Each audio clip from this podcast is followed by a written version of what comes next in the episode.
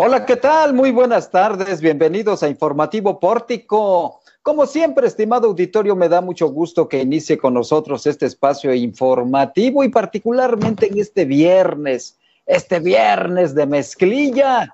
Ya estamos en el segundo día de julio.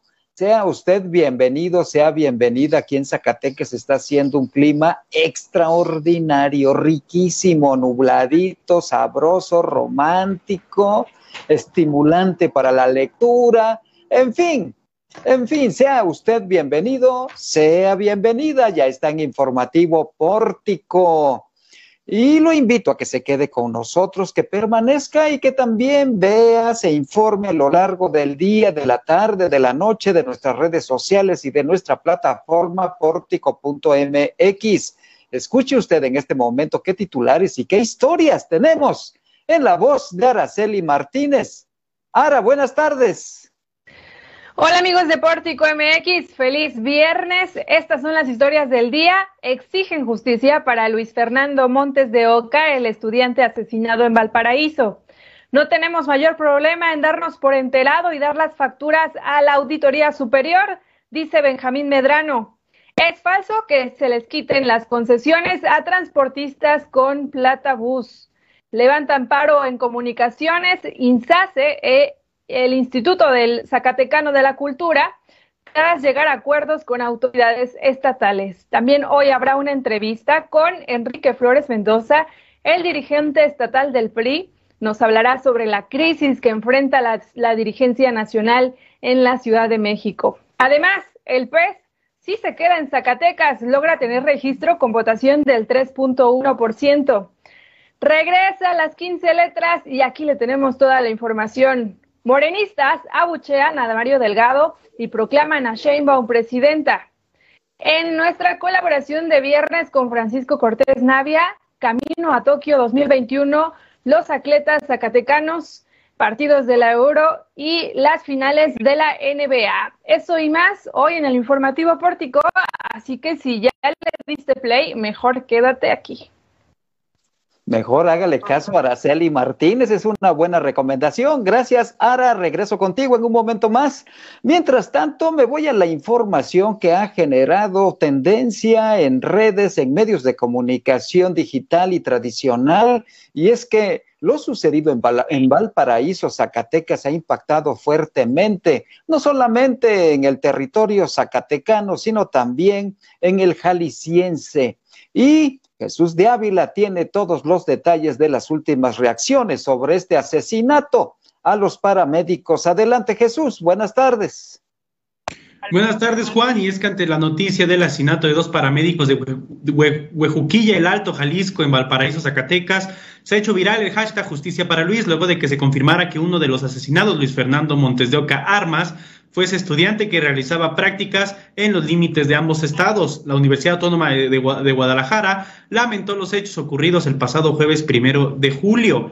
Asimismo, la página de medicina UAG se sumó a los llamados de justicia para el joven Luis Fernando. La sociedad ha comenzado a cuestionar la seguridad que se le brinda a los practicantes, sobre todo en municipios alejados de la capital con problemas de, de inseguridad. Esto en el caso de Jalisco. Uno de los comentarios dice, otra vez el Servicio Social de Medicina asesinaron a un médico pasante del Servicio Social, alumno de la UAG. Desde este tuit expreso mi repudio al crimen cometido, exijo justicia y pido a las autoridades educativas reconsideren el formato de servicio social en medicina. Varios comentarios también exigen pues que se revisen las condiciones en las que se dan las prácticas profesionales en los municipios con problemas de inseguridad. También se suscribe que otro de los paramédicos, chofer de la ambulancia, fue identificado como Octavio Romero Díaz, por quien también exigen se dé con los responsables y se castigue conforme a la ley, Juan.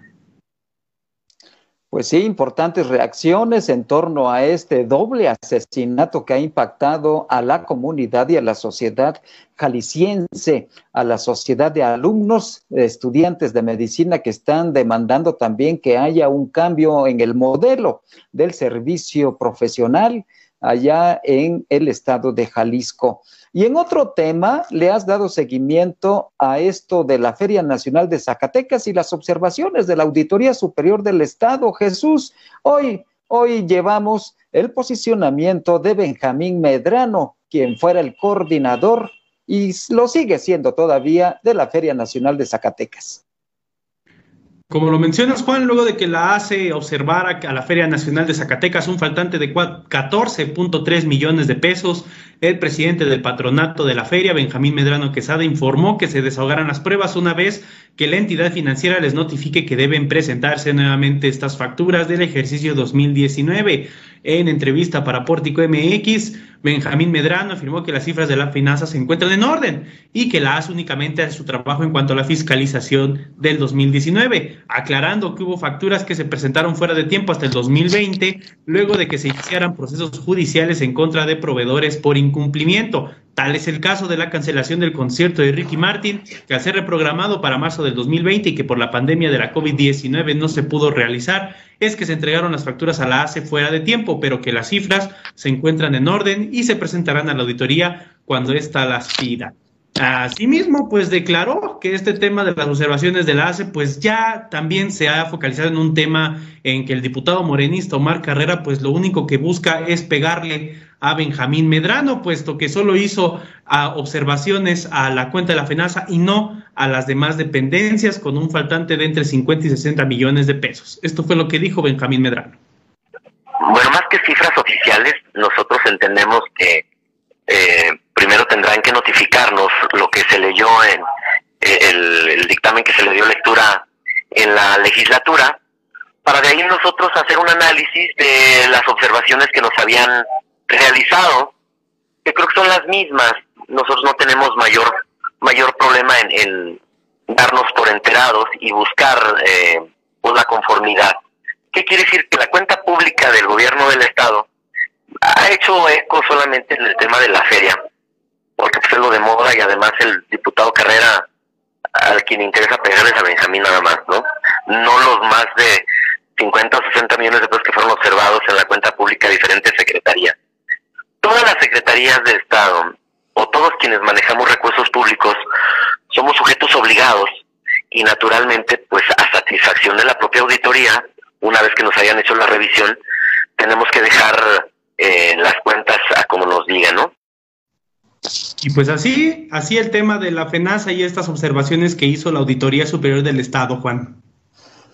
Bien, pues estaremos atentos al desenlace de estas observaciones, a ver en qué terminan. Gracias Jesús. Mientras tanto, voy a otra información porque también reacciones en torno al platabús que ha sido impugnado por un grupo de transportistas que recientemente crearon una organización con la venia del gobernador electo David Monreal Ávila. Pero hoy la secretaria de la CEDUBOT, Lupita Marchand, tiene una respuesta a los cuestionamientos que se han emitido y Silvia Alvarado tiene la información. Silvia, buenas tardes.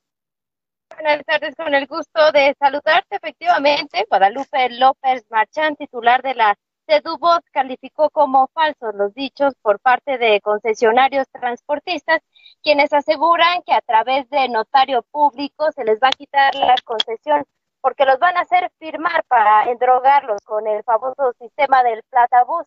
Aseguró que todavía continúan las pláticas con algunos de ellos y que son poco más de 45 personas los que rechazan el proyecto. Así lo declaró. Es totalmente falso. Te comento lo siguiente. Eh, primeramente es una federación que habría que ver su, su constitución, pero estamos hablando, por ejemplo, de de eh, transportistas que no tienen que ver con el sistema de transporte, por ejemplo, los operadores de carga, que es un, todo el transporte totalmente fuera del tema de, la modernización del sistema de transporte. Tampoco el turismo este, carretero, de carga o de materialistas. Lo que sí es que si hemos estado en reuniones permanentes con los eh, transporte urbano, con los suburbanos en algunas reuniones y con taxistas simplemente estuve con ellos en reuniones en el mes de noviembre, diciembre del año pasado, donde a un grupo de representantes que ellos definieron quiénes, les presenté eh, el proyecto. Y, bueno, en ese sentido decirte que en un momento, y yo lo he dicho varias veces, se nunca se les ha pedido que sean originales, simplemente es que revisar que realmente la concesión, el autobús pertenecen al, al concesionario al que se le otorgó el número de concesión. Advirtió que hay propietarios de camiones que están circulando en la ilegalidad, ya que algunos de ellos están circulando con concesiones que no están en regla, tienen camiones varados, no han pagado su concesión, tienen rentada la unidad o trabajan con permisos experimentales. Aclaró que es la Subsecretaría de Transporte donde les van a pedir la documentación de la concesión y el número correspondiente y no ella como funcionaria. También expresó que hay personas involucradas contra el platabús que no tienen nada que ver con el transporte urbano. Resaltó que al menos el año pasado tuvieron más de 300 reuniones para informar a los interesados sobre el proyecto de movilidad. López Marchán insistió en que se darán empleos formales y no vendrán transportistas foráneos. Es por el bienestar de la ciudadanía, añadió la funcionaria.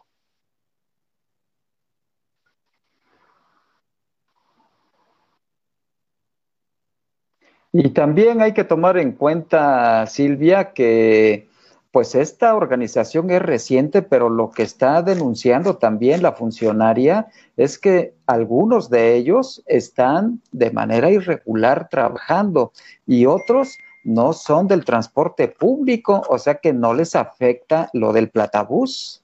Efectivamente, tal es el caso de transportistas dedicados a la carga pesada o los famosos camiones volteo de volteo que no tiene nada que ver con la movilidad. Exactamente, entonces ahí se ve que hay, como decimos popularmente, hay otros intereses, hay otra grilla para tratar de boicotear este proyecto que es tan importante para la zona metropolitana Guadalupe-Zacatecas, que hace mucha falta para el transporte público, Silvia. Y vaya que sí, pero pues proyecto que le va a tocar ahora sí que a la próxima administración. Exactamente. Gracias, Silvia. Y la próxima administración, pues le ha dado, no la próxima administración, sino el gobernador electo le ha dado la venia a este, a este grupo de transportistas que están complicando este proyecto. ¿Por qué razón?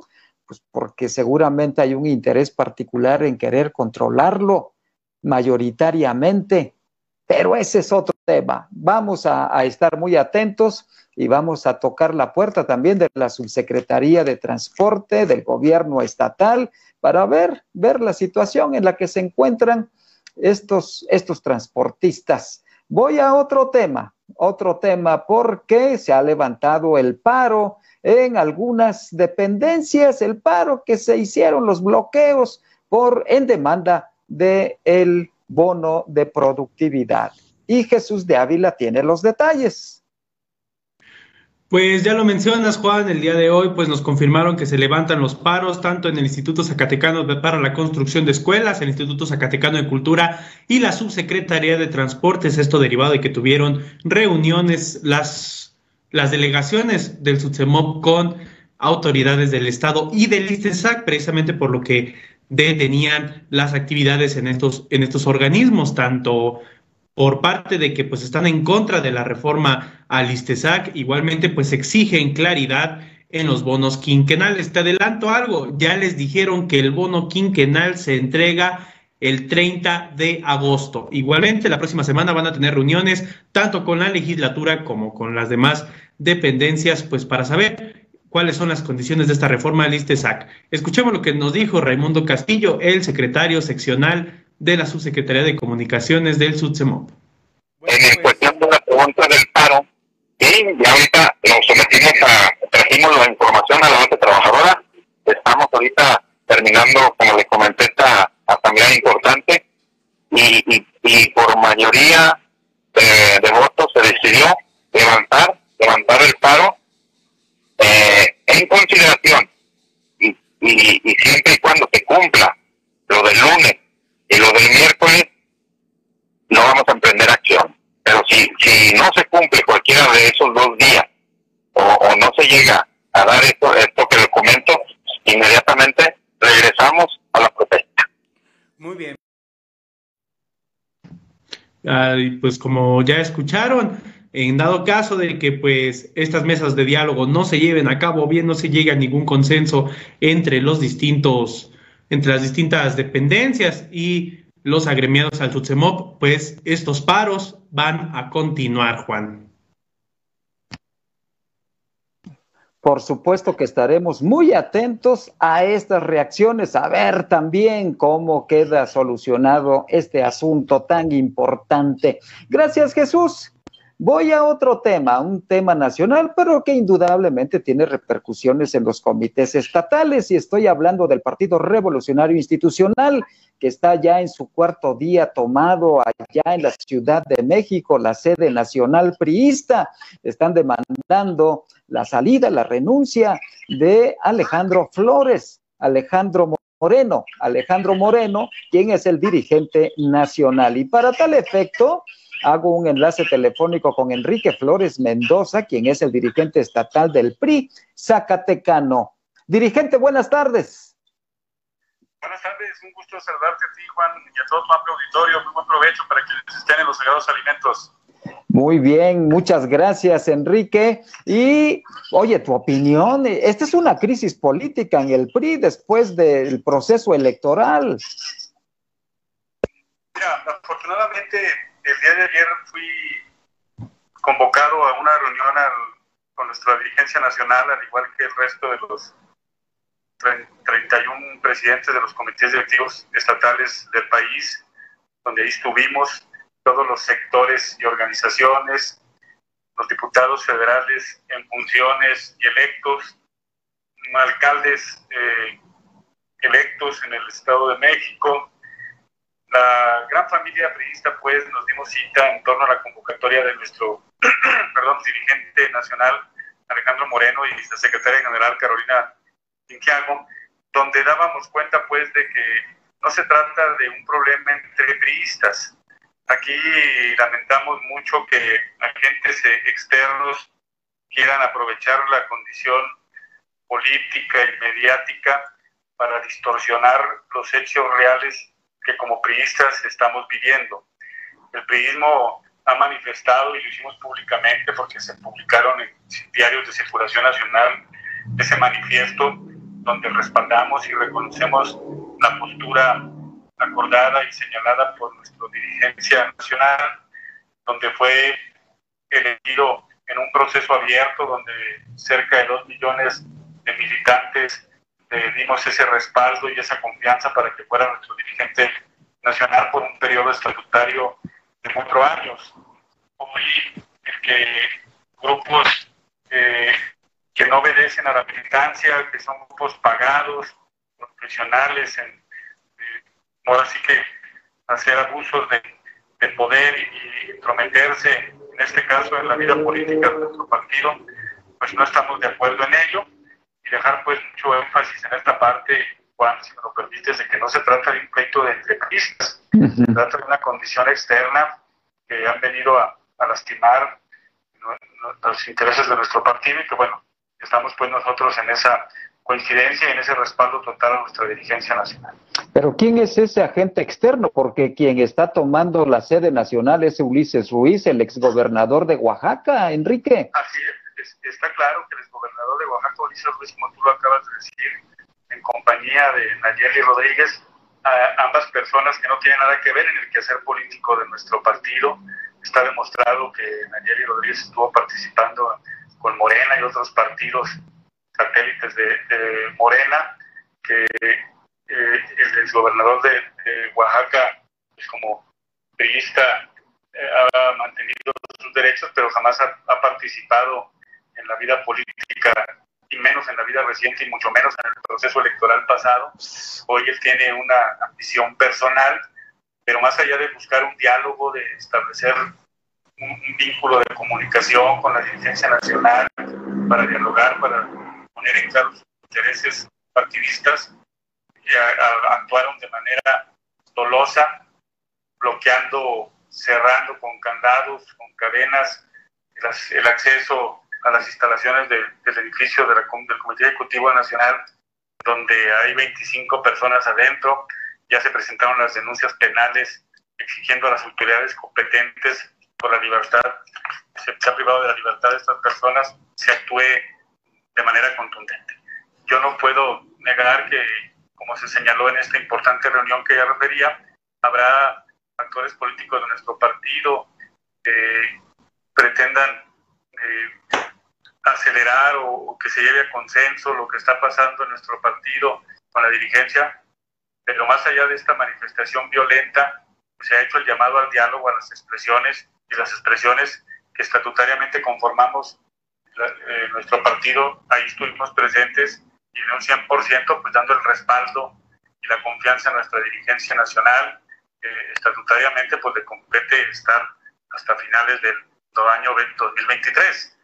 Más allá pues de, del gobernador y de esta compañera, la militancia ha sido respetuosa, si bien no hemos hablado de un espíritu triunfalista en los resultados del pasado 6 de junio, pues sí realistas porque el objetivo de la coalición se logró. Hoy el PRI tiene el mayor número de diputados federales que el proceso anterior. En el caso particular de Zacatecas, pues nosotros logramos aportar dos de los cuatro diputados federales. Hoy tenemos de mayoría nueve diputados locales, más tres plurinominales y estamos en espera de la impugnación que pusimos porque no sentimos que hubiera sido adecuada la representación proporcional que se nos dio para buscar al menos tener otro o dos diputados más. Tenemos 25 municipios, 19 en coalición, 10 del PRI como tal, 3 del PRI solo. Eh, eh estuvimos pues eh, eh, sí reconociendo un escenario de dificultad, pero creo que vamos creciendo, que vamos avanzando. Iniciamos un proceso electoral con el 8% de preferencias y cerramos casi con el 23% de la votación para el Partido Revolucionario Institucional. Oye, Enrique, ¿y no le han dado seguimiento a esta denuncia en el Instituto Electoral en contra de David Monreal por aquel video en donde hay tocamientos a la entonces candidata de Cuchipila de Morena? Sí, a esa y a las 16 denuncias más, porque en su conjunto levantamos 17 eh, procedimientos especiales sancionatorios, donde lamentablemente no hemos tenido respuestas Estamos pues conscientes de que este próximo 5 de julio se vence el plazo y estaremos atentos a las resoluciones de todos y cada uno de estos 17 eh, proyectos especiales sancionatorios que se presentaron en tiempo y forma, incluyendo este por violencia de género que tú referías, Juan, en espera pues de el fallo de los mismos. Perfecto. Enrique, ¿tienes algo más que agregar sobre este escenario político que estamos viviendo? Sí, por supuesto. el proceso electoral no sea finiquitado una vez que se concluya el mismo como Partido Revolucionario Institucional eh, estaremos llevando a cabo la renovación de nuestros 58 comités directivos municipales este, estaremos ya a partir de la próxima semana tanto el Partido Acción Nacional como el Partido de Revolución Democrática el Revolucionario Institucional teniendo las mesas de diálogo para la conformación de estos 19 municipios donde hoy seremos administración de coalición por vez primera en la historia en nuestro estado, así se acordó previamente. Siempre hablamos de que la coalición, una primera tarea del proceso electoral, pero la segunda y más importante tarea es el que ahora seamos gobierno, un gobierno de coalición que va a ver por los intereses de las y los zacatecanos y que son los trabajos pues inmediatos que tendremos en este mes que está arrancando, en el mes de julio.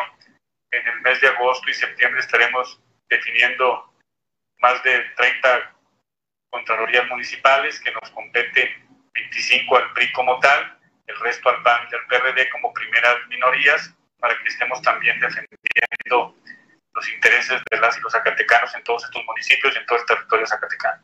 Pues te agradezco que hayas aceptado esta comunicación con nuestro auditorio, Enrique, y estaremos atentos a la solución de esta problemática en la sede nacional priista. Muy amable, Juanes. Muchas gracias por tu llamada y estoy a la hora. Gracias, buenas tardes. Buenas tardes. Es Enrique Flores Mendoza, el dirigente estatal del Partido Revolucionario Institucional. Voy a otro tema porque el Partido Encuentro Solidario, así muy ah, eh, con calzador, pero logró el registro en Zacatecas, logró el 3.1 de porcentaje de votación, lo cual lo coloca con el registro estatal. Y Silvia Alvarado tiene los detalles. Silvia, adelante. Así es, Nicolás Castañeda Tejeda, dirigente estatal del PES, aseguró que lograron conservar el registro como partido local, logrando un 3.11% de votación. Dijo que el resultado les permitirá seguir trabajando por un proyecto que vale la pena y por el que serán responsables. No obstante, aún se desconoce si los ex candidatos a la Diputación Ulises Mejiaro, a la alcaldía de la capital, Iván de Santiago Beltrán, y a la gobernatura Guadalupe Medina continuarán en el PES. Afirmó que dichos participantes son liderazgos sólidos y aunque perdieron la contienda, fue positiva su participación. Así lo declaró. El partido de Encuentro Solidario a nivel local rebasamos el 3%. El certificado que tenemos del instituto es del 3.11% para ser precisos, situación que nos permite mantener el registro local. Y bueno, pues en ese sentido, pues seremos responsables de que una vez que se hizo el esfuerzo y tenemos el registro, pues de seguir trabajando por un proyecto que vale la pena. El líder del hasta ahora partido local refirió que serán leales a sus principios y con una plataforma ideológica, porque Zacatecas merece transformarse y desarrollarse. En cuanto a su permanencia a nivel nacional, informó que aún no terminan las etapas intermedias procesales porque aún se continúan impugnando distritos y casillas. Se prevé que haya una resolución a mediados de agosto. De continuar como partido a nivel nacional, aseguró que continuarán hasta lograr que ni un solo partido se le den prerrogativas Castañeda Tejeda expresó su opinión sobre el megabono que tendrán los funcionarios de la actual administración, considerando que el Estado debe ser responsable en el uso de los recursos públicos. Pues sí, así es. Tiene que ser muy responsable el Estado en el manejo y utilización de los recursos públicos con mucha responsabilidad porque son muy escasos. Silvia, y tenemos otra noticia muy agradable para nuestro auditorio, sobre todo para los bohemios todo parece indicar que regresan las 15 letras que abriría sus puertas. Pues con mucha mesura, Angélica Llama Zamora, albacea de la cantina Las 15 Letras, dijo que este, pese a continuar con la disputa legal para abrir, hay avances para el emblemático sitio. Que vengan más generaciones, los hijos de nuestros hijos, otras cinco o seis generaciones. Declaró, ya que esa ha sido la idea. Es muy prematuro hablar, consideró. Angélica, una de las seis hijas de Aníbal Llamas Borja y Otilia Llamas Becerra, cuyo padre, Rafael Llamas, fue el fundador de la cantina en 1906, informó que el famoso inventario al establecimiento ha avanzado de manera significativa. Así lo expresó. Vimos un avance en el sentido que fue ya el inventario, pero faltan otros procesos, ¿no? Estamos todavía avanzamos, pero todavía no tenemos una fecha. ¿Sí? Es decir, todavía continúan enfrentando este litigio o esta situación legal. Todavía estamos, todavía estamos, o sea, lo único que se hizo fue el inventario solemne. Y esto va a, continuar, estamos en negociaciones. La apertura será pronto, afirmó, ya que el pasado martes publicaron en redes sociales no hay plazo que no se cumpla ni fecha que no se llegue. Y hoy por fin en la cantina de mis padres se seguirá con la tradición. Vamos por 100 años más. Se está trabajando para poder destrabar este conflicto legal. Es cuestión de tiempo, se expresó. Fue en noviembre de 2019 cuando Aníbal Llamas Zamora calificó como una falacia el cierre temporal de la cantina por un, por un inventario solemne promovido por uno de por sus seis hermanos. Por lo pronto, la pugna por el dominio de la cantina cuyo nombre es marca registrada, va a continuar. Ojalá y así sea. Y esperemos, esperemos que pronto abran las 15 letras de gran tradición y además un ícono también dentro de la ruta turística de las cantinas en México. Más de 100 años de estar dando servicio y también muchas alegrías, muchas convivencias, muchos momentos que han sido agradables también en esta icónica, como bien lo dice Silvia, cantina Zacatecana. Ya no hay como las 15 letras. es, hay que tomar en cuenta que el último inventario hecho para finales de 2019 no se pudo hacer porque al parecer Aníbal Llamas estaba enfermo y impidió que los actuarios entraran a hacer dicha notificación y pues hasta el momento no se ha podido dar dicho proceso legal y las puertas siguen cerradas. Muy completa la información, Silvia. Gracias. Buenas tardes. A la orden, buena tarde. Buena tarde, Silvia Alvarado, muy al pendiente de, del seguimiento a esta información, una cantina icónica para el estado de Zacatecas. Ya no hay, repito, insisto, reitero, ya no hay cantinas como las 15 letras, al menos en Zacatecas. Así que lo invitamos a conocerla en cuanto la abran. Va a ver lo que vamos a hacer con esa apertura. Mientras tanto, voy a la información nacional con Araceli Martínez, porque modistas abuchearon a Mario Delgado y le dieron el apoyo muy emblemático a Claudia Sheinbaum. ¿Cómo sucedió esto, Ara? Buenas tardes. Así es, Juan, una militancia morenista, un bloque de la militancia morenista marcó su distancia con el líder nacional Mario Delgado, a quien durante su discurso en el evento por el tercer año del triunfo electoral del presidente Andrés Manuel López Obrador, le reclamaron los resultados electorales del 6 de junio. Con frases como Mario Delgado, eres un traidor, renuncia, la participación del líder se vio opacada, motivo por lo que el gobernador de Tabasco y los demás gobernadores electos de Morena se colocaran detrás de él para acompañarlo durante su mensaje y darle el respaldo. Eh, los enemigos de la transformación están allá afuera y no dudarán en aprovechar o fomentar la discordia, fue lo que dijo eh, como parte de su discurso respecto a esta acción que realizaron pues una parte de la militancia. En contraste, este bloque de morenistas eh, se entregó por completo a la jefa de gobierno Claudia Sheinbaum, a quien incluso la destaparon como su presidenta, le gritaban presidenta, presidenta. Ella, la jefa de gobierno, reconoció que la falta de unidad y una campaña sucia del bloque conservador hicieron eco entre la población para decidir dar la espalda al movimiento en nueve alcaldías de la capital.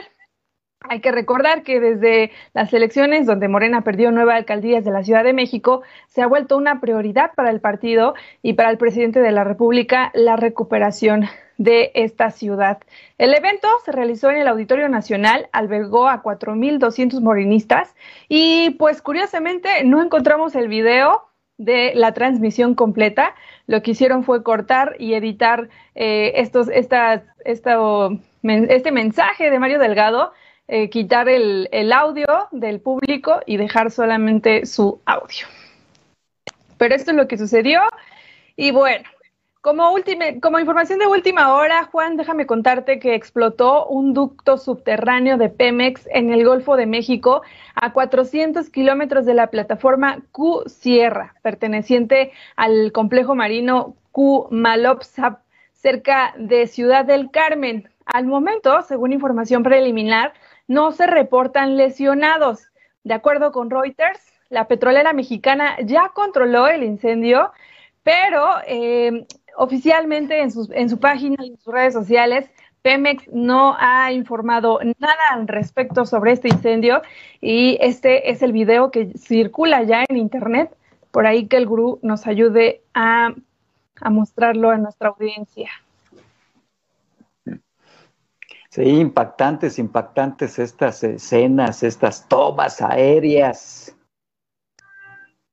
Que el fuego emerja del océano, del Golfo en este caso, impresionante. ¿eh? Y también en los medios de comunicación nacionales ha impactado este acontecimiento, este accidente eh, petrolero allá en la, es en la sonda de Campeche, ¿verdad, Ara? Eh, sí, me parece que es en, en, Campeche. De acuerdo con un reporte interno de Pemex eh, que ha sido revelado solamente por Reuters, la agencia de, noticias Reuters, las fuertes lluvias y una tormenta eléctrica llevaron al cierre de esta línea de oleogasoducto de 24 pulgadas entre dos plataformas y una de ellas en eh, el centro de proceso que salió de operación. Es, poca la información, pero en breve estaremos ampliándola eh, ya que está en proceso. Claro que sí, Araceli, muy profesional Araceli en mostrar todos estos aspectos de los temas nacionales. Gracias, Araceli. Voy ahora a la colaboración infaltable, por supuesto, del maestro Francisco Javier Cortés Navia, quien nos hablará del camino a Tokio de los atletas zacatecanos y también de los partidos de la Euro y las finales que están en puerta. sobre todo de la NBA del básquetbol, que también está buenísimo. Adelante, maestro. Hola amigos de Pórtico? Muy buenas tardes, tengan todos ustedes. Hoy viernes de mezclilla, hoy sí me puse de mezclilla. Bueno, pues vamos rápidamente con la información deportiva de esta semana. Déjenme comentarles que el día de mañana allá en el vecino municipio de Guadalupe, Zacatecas, se estará llevando a cabo una carrera, una carrera que le han denominado Corriendo por un Sueño Olímpico. Y esto será en honor eh, o para estar reconociendo la labor que ha hecho Ilse Guerrero, esta destacada marxista zacatecana, la cual ya tiene su boleto para los Juegos Olímpicos de Tokio 2020. Hay que recordar que se siguen nominando así aunque ya son en Tokio 2021. Pero bueno, el día de mañana, en punto de las 7 de la mañana, ahí en las calles principales de Guadalupe, Zacatecas, bueno, pues estará llevando a cabo esta carrera corriendo por un sueño olímpico. Y también hablando de las actividades deportivas en los diferentes municipios, bueno, pues aquí en Zacatecas está invitándonos, se nos está invitando a una rueda de prensa para el próximo lunes en punto de las 10 de la mañana, en donde se darán a conocer algunas actividades importantes en materia de cultura física y deporte, eh, como por ejemplo el que van a dar a conocer los detalles para la creación del Salón de la Fama del Deporte Municipal, eh, algunas actividades en torno a las cascaritas en barrios y colonias, el rescate de juegos tradicionales, en fin, una serie de actividades que se tienen planeadas por parte del municipio de Zacatecas. Y vámonos también a información eh, nacional, en donde déjenme decirles que la selección nacional mexicana eh, que va a participar en Tokio, la olímpica, bueno, el pasado, el pasado miércoles le ganaron a Panamá tres goles por cero, y con esto pues continúan su preparación rumbo a Tokio 2021. La selección grande, la selección mayor, va a jugar el día de mañana contra Nigeria allá en los Estados Unidos. Y hablando de fútbol, bueno, ya están los cuartos de final de la Eurocopa, en donde España ya prácticamente avanzó a la siguiente ronda, venciendo en serie de penales 4-2 a Suiza. Suiza que dio la sorpresa, dio el campanazo, había dejado fuera ni más ni menos que al campeón mundial, a Francia, Francia que era uno de los amplios favoritos para llevarse la Eurocopa, bueno, pues en esta ocasión también van a quedar fuera. En, en estos momentos se llevando a cabo el juego de Bélgica e Italia, vamos a ver, uno de los favoritos, bueno, pues son los italianos, Vamos a ver qué es lo que ocurre. Y en las otras llaves, la República Checa estará enfrentando a Dinamarca, esta Dinamarca que también ha sorprendido allá en la Eurocopa. Y bueno, Ucrania estará enfrentando a Inglaterra. Inglaterra se ha caracterizado históricamente por ser uno de los equipos siempre protagonistas. Y también en el deporte internacional, bueno, pues ya están también las finales, los playoffs del el mejor básquetbol del mundo. Me refiero a la NBA, en donde el equipo de los Soles, que dejó fuera a Clippers, ya está esperando el rival para la gran final de la NBA. Estará esperando rival de eh, quien gane entre Bucks y los halcones de Atlanta. Bucks que está arriba tres juegos a dos. Hay que recordar que, que gane cuatro de siete. Pasa a la gran final que están enfrentando a solas. Así es que Bucks y halcones el día de hoy también ya prácticamente para finalizar el playoff de lo que es el máximo circuito del básquetbol a nivel mundial. Nos escuchamos en la próxima. Y con esta, con esta colaboración extraordinaria del maestro Francisco Javier Cortés Navia, hemos llegado al final de nuestro informativo pórtico y también al final de esta semana. Hoy es viernes, viernes de mezclilla, por supuesto, disfrútelo, vívalo intensamente con su familia, con sus amigos y diviértase mucho con, también con mucha responsabilidad. Hay que usar el cubrebocas, no se le olvide. Y gracias, por supuesto, a quienes hacen posible que usted esté debidamente informado e informada. Gracias a Silvia Alvarado, a Araceli Martínez, a Fátima Gómez, a Jesús de Ávila y, por supuesto, a nuestro gurú informático cibernético que hace maravillas y a veces milagros, a Omar Reyes. Soy Juan Gómez. Disfrute el viernes de mezclilla y hasta el próximo lunes.